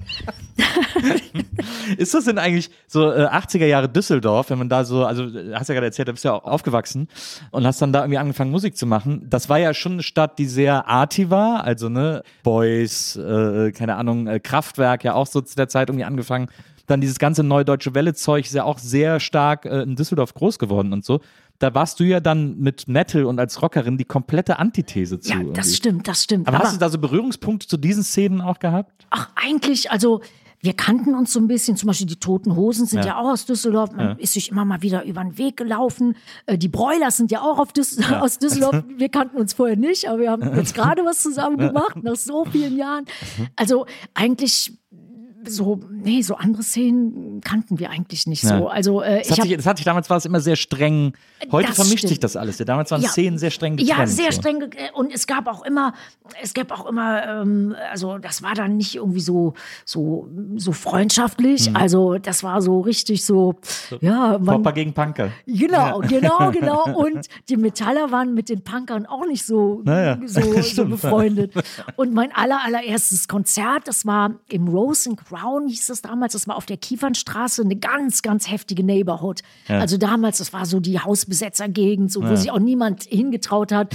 Und äh, ja, und dann kam einer rein. Und äh, in unserem Proberaum, wir haben Ronsdorfer Straße geprobt, ein ganz berühmter Proberaum, wo auch heutzutage noch die Broilers proben, wo viele Bands proben, so 500 Bands bestimmt. Und naja, und dann kam irgendjemand rein und meinte, ey, habt ihr nicht Bock, bei mir im Club zu spielen? So Rose and Crown, das äh, hieß so mal damals so. Und dann haben wir gesagt, ja, wir haben noch nie ein Konzert gemacht. Wie geht das denn? Und dann meinte er, ihr macht genau das, so was ihr hier im Proberaum macht, nur vor Leuten. Und dann haben wir gesagt, ach, eigentlich haben wir da jetzt keinen Bock zu. Und dann meinte ja, ich gebe euch auch 50 Mark. Und das war dann schon gut, weil wir mussten irre viel Proberaummiete zahlen. klar. Ist ja heutzutage noch so. So 50 Mark war wahnsinnig viel. Und dann haben wir gesagt, ja gut, okay. Dann haben wir so unser Equipment über die Straßen geschleppt, dann dahin zu dem Club. Also der war in der Nähe. Ja. Ja, und dann haben wir aufgebaut. Ja, und auf einmal trudelten so die ersten Fans und das Publikum ein. Ja, und dann waren es auf einmal so 30 Metalheads, 30 Kumpels von uns, so auch so andere Metalbands und Freunde und dann so 120 Punks. Und die haben uns dann schon so komisch angeguckt und so, weil die sahen halt anders aus, so Mohawk und dann. Ja, und die Metalheads hatten ja meistens lange Haare und, und Metalkutten an. Und naja, und dann haben wir angefangen zu spielen. Ja, und dann merkte man schon die Spannung. Und man merkte, wir sind auf jeden Fall in der Unterzahl. Und dann war ein Punk, der war total aggressiv, total besoffen. Und der hat die ganze Zeit so eine Pistole auf mich gezielt. So die Wirklich? ganze Zeit, wirklich. Und ich denke, ey, spinnt der? Und, und ich bin von rechts nach links. Also die Bühne war jetzt nicht so besonders ähm, breit, aber naja. Und dann irgendwann merkte man, der wurde immer aggressiver und so. Und ich mir, ey, hoffentlich drückt er jetzt nicht ab. Und hat er sich aber so die Kante gegeben, dass er so mit seinem Oberkörper und Kopf auf die Bühne gefallen ist. Ja, und dann haben unsere Metal-Freunde haben dann die Pistole weggenommen und haben mir dann ganz feierlich übergeben und äh, haben gesagt, oh, die war die ganze Zeit geladen. Und dann denke ich, mir, echt? Wow. Naja, und dann Ach, habe ich die krass. Pistole dann so auf den Marshall-Amp gelegt und dann haben wir weitergespielt. Ja, und dann irgendwann hatten die Punks überhaupt keinen Bock mehr auf uns. Die wollten also Punk hören, haben uns dann die Instrumente abgenommen, äh, Drumset zertreten, Wirklich? Instrumente kaputt gemacht. Wir haben uns dann hinter unsere Marshall-Türme, also diese Verstärker gestellt und versteckt. Ja, und dann irgendwann war alles kaputt, alles zerstört. Und dann war nichts mehr zu machen. Dann haben sie gesagt, jetzt macht doch weiter, jetzt spielt mal weiter. ja, und dann hat der Gitarrist auf einer Seite gespielt, der Drummer so mit einer Bassdrum oder mit irgendwas so, noch Stöcke. Ja, und dann haben wir unseren ersten Gig absolviert und es war wirklich unter Lebensgefahr. Und dann hinterher lagen sich so ein paar Punks und Metaller in den Armen, aber es war noch, also war noch rar und ja, und so Also dachte ich, so ist ein Konzert zu machen, so wird das sein. Das ist ja krass. Da hast du ja wirklich die, also mit dem ersten Gig die ganz harte Schule äh, Total, einmal durchgemacht. Total Lebensgefahr. Und ich bin auch so froh gewesen, dass wir es alles überlebt hatten und so. Und äh, ja, und so war es aber auch nie wieder. Das, war nur der erste Gott sei Dank. Gig. Ja, Gott sei also Dank. die erste Show. Du spielst ja auch viel auf Festivals. Weißt du noch, was dein erstes äh, größeres Festival war oder das erste Festival, das du geheadlined hast?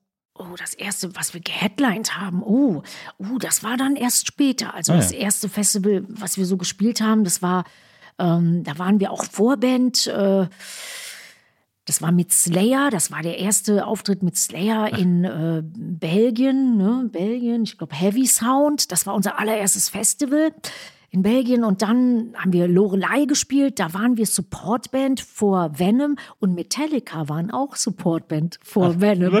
Also wir haben oft mit Metallica gespielt und die waren da auch noch ganz jung und am Anfang und ja und wir haben auch in Holland, da war so ein Fest- ja so ein Gig, kein Festival.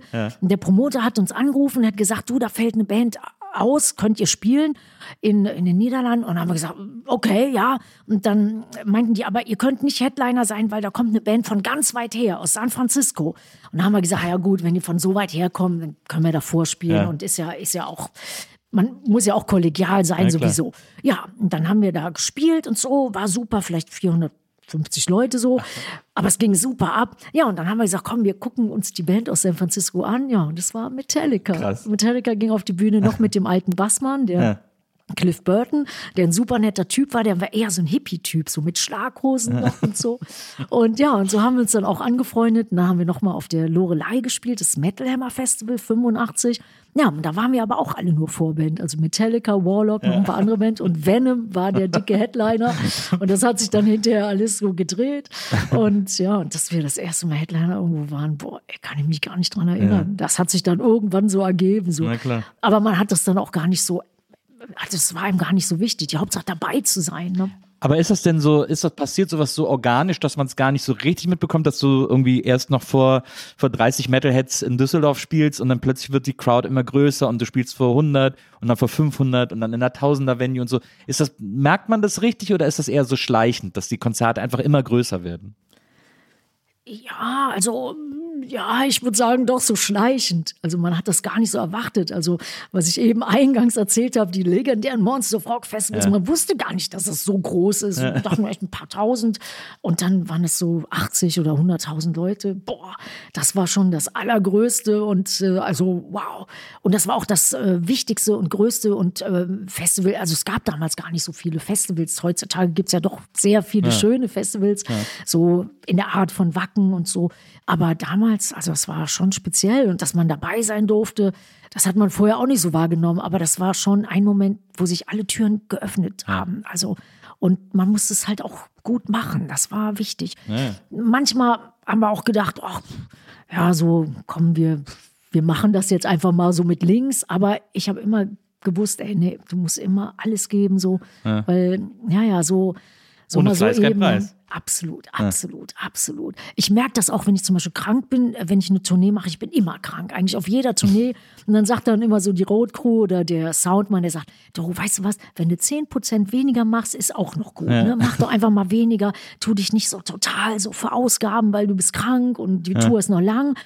Und dann fange ich an, habe das Gefühl, ich gebe 10% weniger und ich muss sagen, es reicht nicht. ich merke sofort, dass die Leute nicht so on fire sind, wie wenn du alles gibst. Und meistens, wenn ich krank bin, um das zu kompensieren, gebe ich dann noch viel mehr.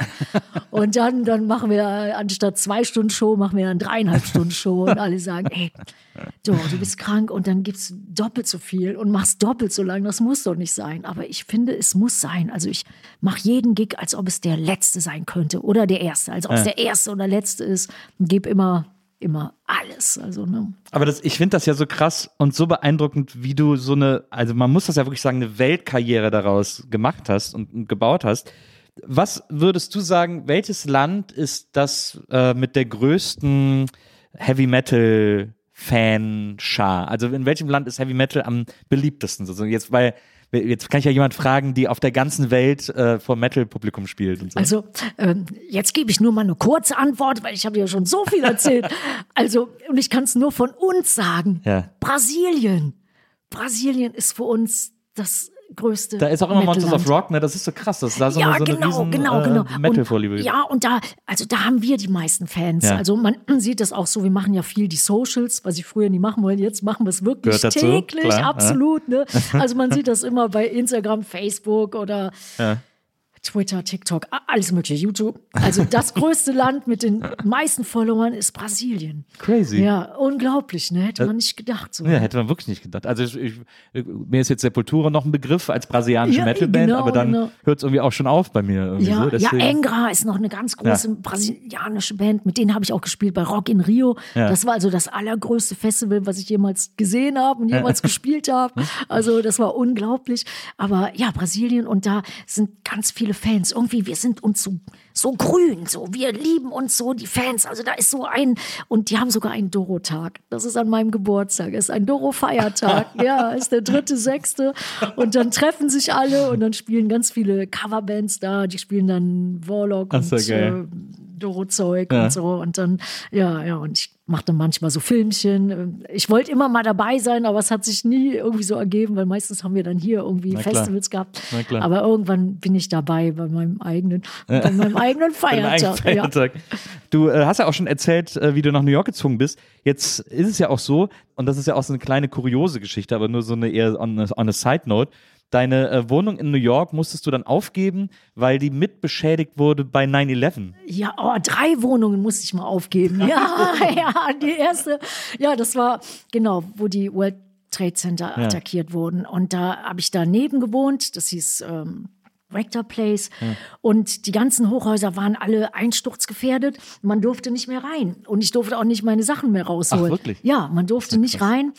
Und äh, ja, und das war das erste Mal, dass ich dann einfach, ja, so äh, Sachen, die mir auch total wichtig waren, die ich alle da, da lassen musste. Und dann bin ich nach, äh, das ist auch in New York, es heißt Long Beach, Long Beach, Long Island, ist eine Stunde von Manhattan entfernt und sofort am Meer. Und da bin ich dann hingezogen, weil da in Manhattan, das war auch eine Zeit, da, das war echt dann zu heiß. Man Ja. hat auch nicht das Gefühl gehabt, dass das hört jetzt auf, vielleicht wird es noch schlimmer und vielleicht wird man dann noch mal irgendwie so sowas erleben und so weiter. Und dann bin ich dann nach äh, Long Beach, Long Island gezogen und, äh, und sofort am Meer war wunderschön. Bin ich auch immer joggen gegangen, da habe ich mich immer so wie in so einem Rocky-Film, so, weißt du, da machen nämlich alle. Wenn dann alle machen, dann machen wir auch sofort mit und denken, oh, ich muss mich auch in good shape bringen und so. Und dann sind die da schon alle so, so die totalen Irren. So morgens um 4 Uhr gehen die dann schon drei Stunden joggen und Workout und das ist also ist echt krass. Naja, und dann bin ich da hingezogen. Ja, und dann ähm, war ich irgendwann auf Tour und dann hörte ich, ich hatte einen Roommate gehabt und der meinte, der Lance meinte, du Doro, da kommt ein heftiger Sturm auf uns zu. Ich hoffe, dass alles okay ist. Meine, aber mach dir keine Sorgen, deine Sachen sind safe. Ich vernagel alle, so die Amis so, also die vernageln dann Fenster und Türen, alles und so. Aber da in New York, Long Beach, da sind die Häuschen, das ist so, ist so wie, wie, wie so aus Pappe. aus Pappe. das ist ja so nur Rigips und sonst nichts irgendwie Genau, so. Ja, ja. genau. Naja, und auf jeden Fall, meiner, mach dir keine Sorgen und so weiter. Naja, und dann, ja, einen Tag später, ich habe es auch im Fernsehen gesehen, war das Hochwasser so anderthalb Meter. Schwamm alles und so. Alle mussten sich so in so Schlauchbooten retten und so. Viele Leute wollten nicht aus ihrem Haus raus, weil die Amis sind da ja ganz hart. Nein, mein Besitz und so. Naja, Und die naja. sterben lieber, als wie, dass sie irgendwie da abgeholt werden. Von, da gibt's halt auch so Rettungsteams. Naja, auf jeden Fall, das war das erste Mal, dass ich dann äh, Hochwasser hatte. Also es war so ein, so ein Meter, da war dann wieder alles weg. Also wenn Wasser ist, ist sofort alles Klar, kaputt und geschimmelt, ja. Ja, ja. Naja, und dann haben wir das versucht wieder aufzubauen.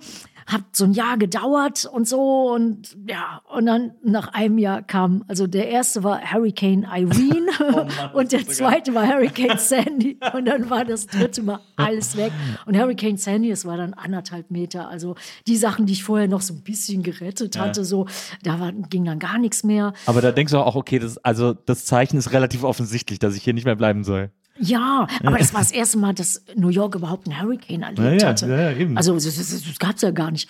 Ja, und dann, ich habe immer noch eine kleine Bleibe in New York, aber ich habe jetzt was in Florida. Aber das Haus ist nicht, äh, nicht aus Pappe, es ist so aus Zement und so.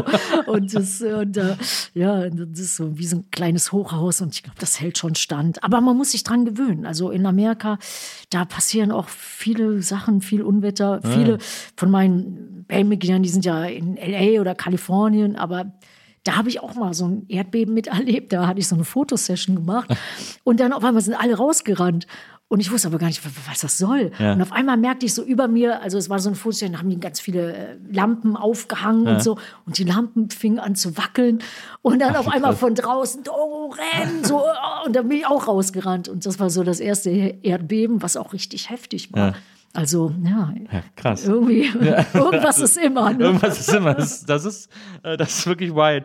Was ich so beeindruckend finde, ist, dass du ja wirklich jetzt, äh, wir hatten es gerade eben gesagt, 40-jähriges Bühnenjubiläum, äh, du tourst auf der ganzen Welt, du lebst in New York, in Florida, du bist irgendwie immer unterwegs, äh, äh, bringst Platten raus, jeder äh, leckt sich die Finger danach, mit dir einen Song aufzunehmen und so.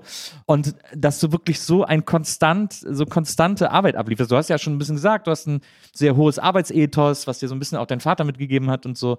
Aber wie schafft man das trotzdem so down to earth zu bleiben wie du? Weil es gibt zum Beispiel, ich äh, habe äh, vor einem Jahr oder vor zwei Jahren auch einen äh, alten Freund von dir kennengelernt, Andy Brinks, der ja, damals äh, Gitarrist bei klar, Soda Ja, war. auch viel Energie, ne? Genau, Ja, genau. Er lebt auch in Mülheim und so. Wahnsinnig lieber Kerl. und der schwärmt auch nur in den höchsten Tönen von dir. Jeden, den man trifft, der dich kennt, sagt, Doro ist einfach, der ist einfach eine Seele vom Mensch, ist einfach der liebste Mensch, den man kennenlernen kann.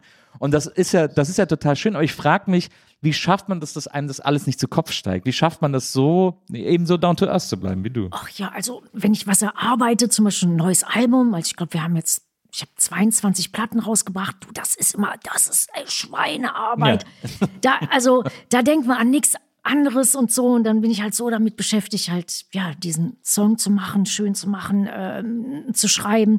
Mixen ist dann auch nochmal so ein anderes Thema. Manchmal liebt man zum Beispiel was und und zum Beispiel die Plattenfirma liebt es nicht, dann musst du dafür kämpfen. Ja. Also ich habe es zum Beispiel bei einem Song, den vielleicht viele Hörer die mich jetzt nicht so kennen oder die sich jetzt nicht so im Metal oder Hardrock auskennen, aber ja. ein Song kennen viele Leute, das ist für immer. Ja. Das war der aller, allererste deutsche Song und es hat sich so zugetragen. Ich war also in New York, wir haben diese Platte gemacht, die hieß Triumph and Agony, wo auch All We Are drauf ist, so eine Riesenhymne, die ich immer noch super gern spiele. Ja.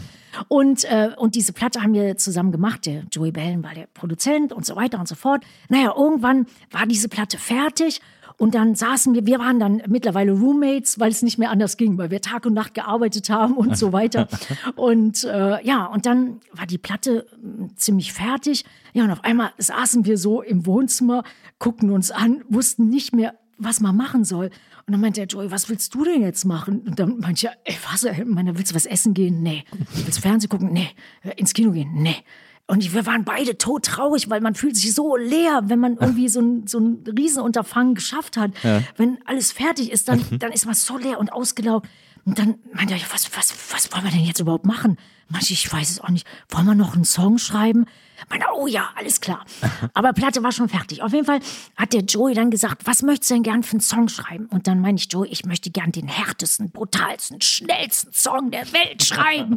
Und dann ist diese Ballade für immer rausgekommen. Das war der erste deutsche Song. Der hat also, ja, ist Deutsch, Englisch, hat einen spanischen Satz. Und der Joey der wusste damals, der kannte auch kein Deutsch. Und er meinte, bist du sicher, du weißt, was du singst? Und meinte, ja, ganz sicher, ganz sicher. Ja, und dann haben wir diesen Song noch aufgenommen und wir haben uns dann um unseren Walkman gestritten. Also es war ein Demo aufgenommen und dann habe ich den zweimal gehört, dann durfte der Joey dreimal hören, dann durfte ich viermal hören. Da hatte eine Magic gehabt, schon das Demo.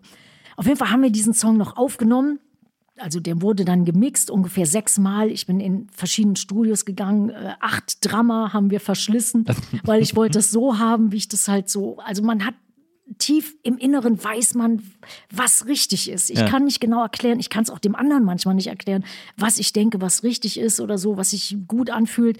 Naja, auf jeden Fall dieser Prozess war wahnsinnig lang. Und dann war endlich der Mix fertig. Ich durfte auch meinen Gesang selber mixen. So der Tontechniker meinte, du, dann mach du das selber und so. Und du kennst dich ja aus im Deutschen. Meint, ja, du kannst mir vertrauen. Ist meine Muttersprache, wird alles in Ordnung sein. und ja, und dann kam der Song äh, raus, war fertig und wir haben ihn alle geliebt, alle geliebt. Ja, und dann habe ich das der Plattenfirma abgeliefert, dieses Album. Und dann waren die sehr äh, begeistert und meinen, boah, ey, geilste Platte, die ihr je gemacht hat, habt und so. Und äh, haben gesagt, wir stehen voll hinter euch, super und so. Und das wird abgehen, nur ein Song muss runter. Und dann dachte ich mir, welcher Song soll denn runter? Weil ich fand, die Qualität von allen Songs war dasselbe Level. Ja. Da ist jetzt nichts, was abgefallen ist. Ja, man ja, der Deutsche, das geht jetzt gar nicht. Aber ich dachte, der Deutsche, nein, auf gar keinen Fall. Der Deutsche, ich liebe den Deutschen und ich weiß, die Fans werden das lieben. Nein, und so ist auch kein Heavy Metal, weil der Song für immer, das ist jetzt wirklich nicht Heavy Metal. Es ist ja. so ein ganz spezieller, besonderer Song. Mhm. Ist jetzt auch keine Ballade, aber sowas ähnliches. Aber mhm. es geht so ans Herz. Naja, und dann haben wir uns da lautstark gestritten. Also wie ich damals jung war als Teenager, da habe ich auch ey, dann volle Pulle rum einfach alle tot gebrüllt. auch so und die von der Plattenfirma, die waren ja älter und so, weißt du, meistens so in Schlips und Anzug. Und ich habe mich dann so aufgeregt und so und habe gesagt, er muss drauf und so und ich weiß es und ich fühle es und ha und so weiter. Na, dann meinte er, oh, hey, richtig plus ab, okay, dann finden wir einen Weg. Und dann haben, haben wir uns darauf geeinigt, letzter Song, letzte Seite, weil es war ja damals Vinyl. Und äh, die haben alle gesagt, damit den ja keiner hört. Also es war dann die B-Seite von der Vinyl, wurde letzter Song. Und dann habe ich gesagt, okay, gut, bin ich mit einverstanden. Die Hauptsache, der ist auf der Platte. Ja. Dann sind wir auf Tournee gegangen mit einem legendären Sänger, Ronnie James Dio. Wahnsinn. Der Erfinder der Pommesgabel. Ja, genau, genau, genau. Genau, war auch früher bei Rainbow, also Ja. ein äh, wirklich, Legende, absolut. Ja, auch eine Legende im Metal- und Rockbereich auf jeden Fall. Naja, und dann sind wir auf Tour gegangen und sofort für immer war der Hit. Also es gab zwei Songs, das war All We Are, die Hymne und für immer. Alle wollten nur für immer hören. Und ja, und dann hat die Plattenfirma gesagt, das haben wir gleich gesagt, das ist der Hit, wir müssen sofort ein Video haben und eine Single klar. und so. Ja, und dann haben wir sofort ein Video gemacht in Louisiana, in Baton Rouge auch, Mhm. in, äh, oh, nämlich so auf so einem weißen Pferd geritten und in den Swamps haben wir gedreht, so, da waren Schlangen, Kro Krokodile, alles so. Ich war auf so einer kleinen Nussschale und es war auch äh, lebensgefährlich, aber das Video ist toll rausgekommen. Ja, und dann wurde dieser Song für immer, Deep Inside My Heart für immer, siebenmal ausgekoppelt als Single. Und alle haben gesagt, der Hit, das haben wir gleich gedacht. Und so. Ja, ja. Also es, äh, ja, manchmal ist man sich halt nicht einig und dann muss man dafür kämpfen und so. Und dann, ja, obwohl ich klein und zierlich bin, aber wenn ich, wenn ich an was glaube, oh Nils, ey, du, dann kann ich, dann laufe ich zu Stärken auf. Das soll man dann wahrscheinlich gar nicht für möglich halten. Aber man muss wirklich für seine Musik kämpfen, das ist ganz wichtig. Ähm, ja, und, und ja, und Aber, deswegen. also, aber das ist ja wirklich ein No-Brainer zu erkennen, dass äh, für immer ein Hit ist. Also für das dich, muss doch für ein, dich. Ja, das muss doch einfach je, also mich wundert, dass das, das denen nicht sofort klar war. Ja, dann, nee, nee, die wollten den runterschmeißen. Crazy. Die wollten den auf jeden Fall von der Platte Das ist der haben. und so. Hit irgendwie. Ja, Ja. ja, total. Ne?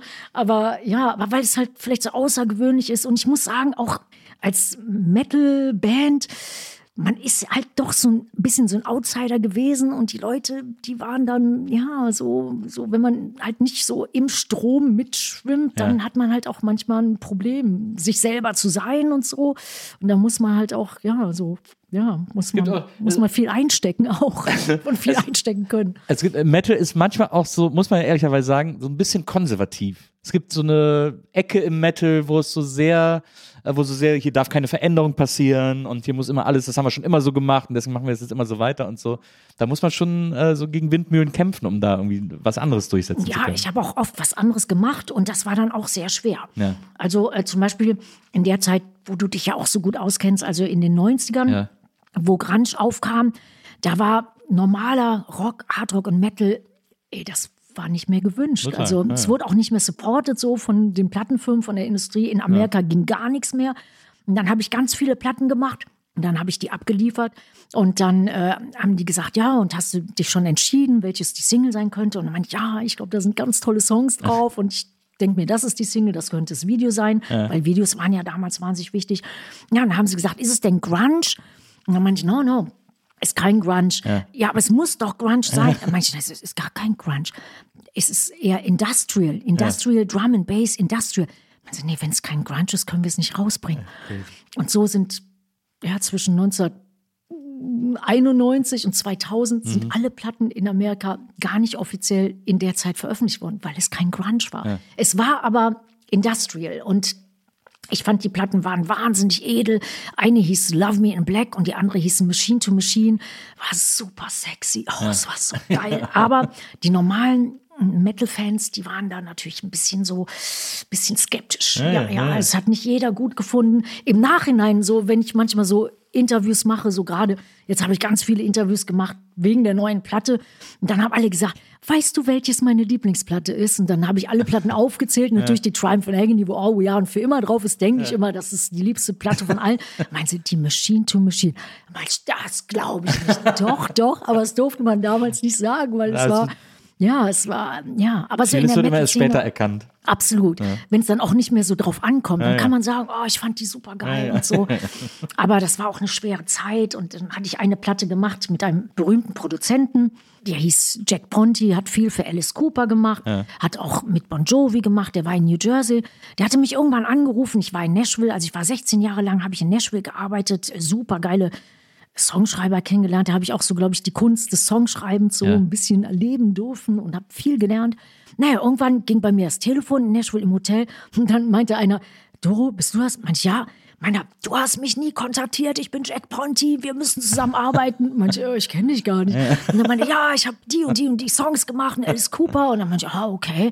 Und dann meinte ich, hast du auch einen Song gemacht, der Love is a Loaded Gun heißt? Meinte, ja, den habe ich geschrieben zusammen mit Alice. Oh, und das war eines meiner Lieblingssongs von Alice Cooper. Ja. Und dann meinte ich, okay, ich komme. Und dann bin ich nach New Jersey gegangen Wir haben viele Sachen zusammen gemacht. Eine Platte hieß Angels Never Die, die kam 93 raus. In Europa ging noch was. Also ähm, in Amerika ging gar nichts mehr wegen Grunge, aber in Europa ging eigentlich noch was. Dann haben wir sogar auch noch die Tour, also noch mehr Shows angeaddet, weil das ging so ab. Naja, dann haben wir eine Live-Platte gemacht, das war super. Ja, und dann war die nächste Platte, haben wir zusammen gemacht, das war 94, 95 und auch in New Jersey gemacht. Und dann haben wir die Platte so fertig gemacht, so, also fast fertig. Wir haben die schon abgemischt. Also für Leute, die sich jetzt nicht auskennen, also man nimmt die Platte erst auf und dann muss die abgemischt werden und dann ist sie dann irgendwann fertig. Nach viel Blut, Schweiß und Tränen. Ja, und also war auf jeden Fall der letzte Step abgemischt werden. Ja, und dann meinte Jack Ponti, meinte, ja, ey, boah, wird voll geil und so. Und dann meinte ich, ah, du, äh, Jack, ich muss mal ganz kurz mit dir reden und so. Meine, ja, kein Problem. Und dann meinte ich, Jack, mir gefällt die Platte nicht. Er meinte, was? Die Platte ist fertig. Ja. Wir sind zweimal über, über Budget. Was meinst du, dir gefällt die Platte nicht? Dann meinte ich, ja, ich, ich, ich fühle die Platte nicht. Ich meine, aber wir haben die doch zusammen gemacht und die hast du doch gemacht und du hast doch auch die Songs geschrieben und wir haben die zusammengeschrieben und, und, und ist doch alles aufgenommen und der Mischer ist jetzt am, am Mischen. Ich, ich fühl's nicht. Oh meine, oh Schreck, oh Schreck. Der total blass geworden, weil wir waren schon wahnsinnig über Budget.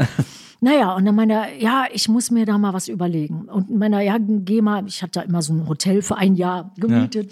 Ich ins Hotelzimmer. Ich dachte mir, boah, dem habe ich jetzt echt so richtig so, Das Herz gebrochen. ja, total. Naja, und auf jeden Fall, äh, und dann am nächsten Tag, ich kam ins Studio, ich habe mich fast gar nicht getraut, ins Studio zu gehen. Und dann meinte er, ich habe eine Idee. Und dann meinte ich, echt? Und dann, und das fand ich auch so ganz amerikanisch, dass die nicht so total abgeturnt sind, sondern sich dann doch was anderes ausdenken. Man sagt, ich habe eine Idee. Wir laden ein paar andere Leute ins Studio ein und vielleicht klappt da ja was. Und dann meinte ich, okay, ja, gut. Schon gar keine Hoffnung mehr gehabt. Ja, und dann kamen so Leute aus, ähm, aus New York City, wo ich ja auch immer gelebt habe. Ich liebe New York. Also ich habe New York auch mehr geliebt als New Jersey. Aber naja, auf jeden Fall, die kamen aus New York City, Manhattan. Das hat mir sofort, äh, fand ich okay, fand ich cool. Naja, und dann waren so zwei Leute da. Der eine hieß Camus, der andere André. Und das waren so total hippe Leute, weißt du, die damals schon gepierst waren überall, wo es noch gar nicht so Ja, in ja. war und so, und tätowiert von Kopf bis Fuß und so, auch im Gesicht, sowas so, ne? Naja, und die waren da, ja, so richtige so Cracks und dann haben wir uns ein bisschen unterhalten, so in, in da war das äh, der Aufnahmeraum und dann war da so ein, wie so ein kleines Wohnzimmer, so die Lobby, ein bisschen unterhalten und dann haben die gesagt, ja, wie schreibst du denn Songs? Und dann meinte ich, ja, zuerst immer die Idee, muss da sein und die Melodie und äh, das Thema, so schreibe ich meistens und meistens kommt es bei mir so aus dem Herzen rausgeschossen und das ist eigentlich für mich so die beste Art. Meinen sie, ach so, nee, mit so was haben sie nichts zu tun. Wir machen einfach einen Beat. ein Beat, und ich, ey, das hat jetzt nichts mit Text und Melodie zu tun und so. Naja, auf jeden Fall habe ich gesagt, also so, so läuft das, glaube ich, bei uns nicht, so ein Beat. Na, man so, ja, wir machen mal was.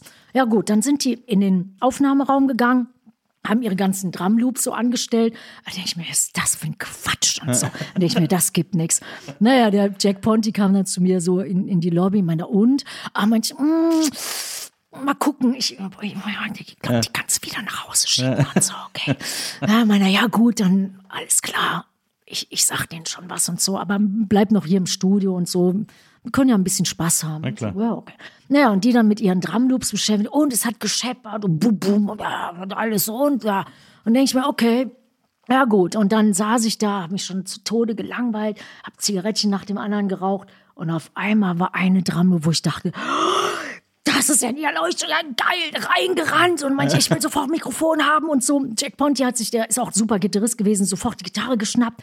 Ja, und dann diese Drumloop, die beiden Camus und Andres haben dann weitergemacht, ich gesungen, Jack die Gitarre, einen Riff gespielt, ich eine Melodie gesungen, Text alles und der Song hieß The Want und dann habe ich gesagt, das will ich, das geil. will ich. Alles andere können wir in Mülleimer tun, das will ich. Und so haben wir dann die Platte neu gemacht. Und die hieß dann Machine to Machine. Und die alte Platte war halt so, wie das vielleicht die normalen Rockfans erwartet hätten. Ja. So normal Rock, Metal. Auch geile Songs, tolle Balladen, schöne Hymnen, tolles Zeug dabei. Aber ich habe es nicht mehr gefühlt. Ja, und dann haben wir die ganze Platte normal gemacht. Das ist ja krass. Und äh, ja, und die hieß Machine to Machine. Ich habe sie geliebt. Dann haben wir den Drummer von Guns N' Roses gehabt, der jetzt bei Guns N' Roses spielt. Der hieß Frank Ferrer. Mit dem haben wir dann die Tour gemacht und der hat natürlich das geil gespielt. So, naja, und dann haben wir die Platte rausgebracht und dann hatte ich einen ganz anderen Stil, hatte so schwarze Haare, so schwarz-lila Haare, auch noch ein bisschen blond, aber schwarze Haare. Outfit war so silber, war so total anders als wie sonst. Ja, und da haben, glaube ich, die Metal-Fans einen totalen Schreck gekriegt. und, aber die so normale Leute, die uns vielleicht nie anhören wollten, die haben dann gesagt, oh, das klingt doch mal ganz interessant. Interessant, und so, ne? ja. Und dann sind wir auch dann so in so Clubs gegangen und so. Also es war ganz abgedrehte Zeit. Und die nächste Platte, die hieß Love Me in Black, immer noch eines meiner absoluten Lieblingsplatten. Die haben dann auch die Fans dann irgendwann geliebt Wieder. und so. Es war so ein bisschen, ja, so, war auch anders, auch viel so mit Drumloops und so. Ja. Und ja, und dann 2000 ging es dann wieder ein bisschen mehr back to the roots, dass wir nicht mit äh, Drumloops gearbeitet haben, sondern die ersten Sachen auch wieder mit Drumcomputer. Da habe ich mit den Krupps viel zusammengearbeitet. Wir hatten ein Studio zusammen in Düsseldorf, ähm, auch Elektronik. Legendäre Band aus Düsseldorf. Absolut, Ja, ja, ja. Und wir haben uns auch gut verstanden. Wir haben also die Love Me in Black äh, teilweise zusammen gemacht und dann ein bisschen bei der Calling the Wild. Ja, und da habe ich dann bei der Calling the Wild auch die ersten Duette mit Lemmy aufgenommen.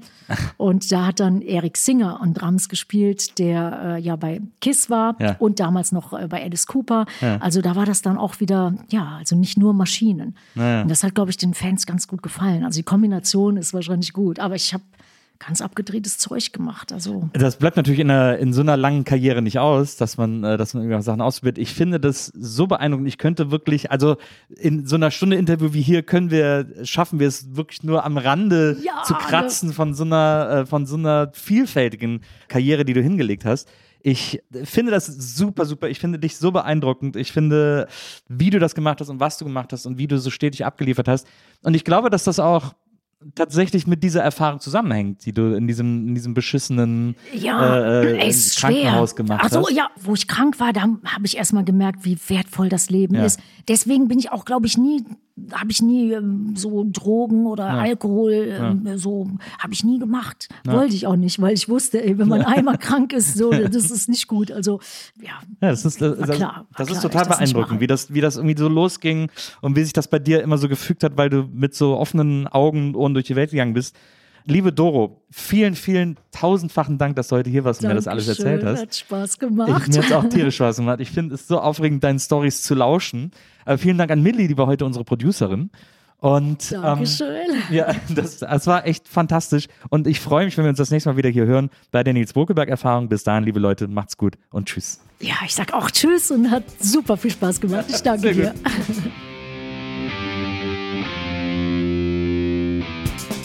Die Nils Bokelberg Erfahrung. Von und mit Nils Bokelberg. Eine Produktion von Pool Artists.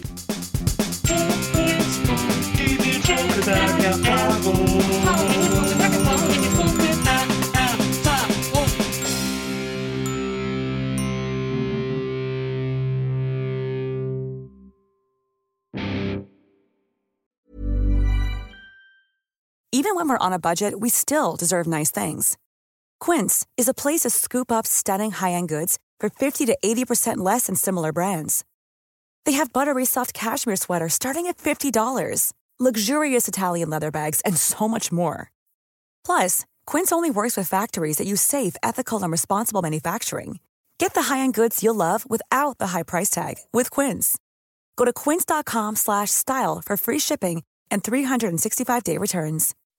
When you make decisions for your company, you look for the no-brainers. If you have a lot of mailing to do, stamps.com is the ultimate no-brainer. Use the stamps.com mobile app to mail everything you need to keep your business running with up to 89% off USPS and UPS. Make the same no-brainer decision as over 1 million other businesses with stamps.com. Use code PROGRAM for a special offer. That's stamps.com, code PROGRAM.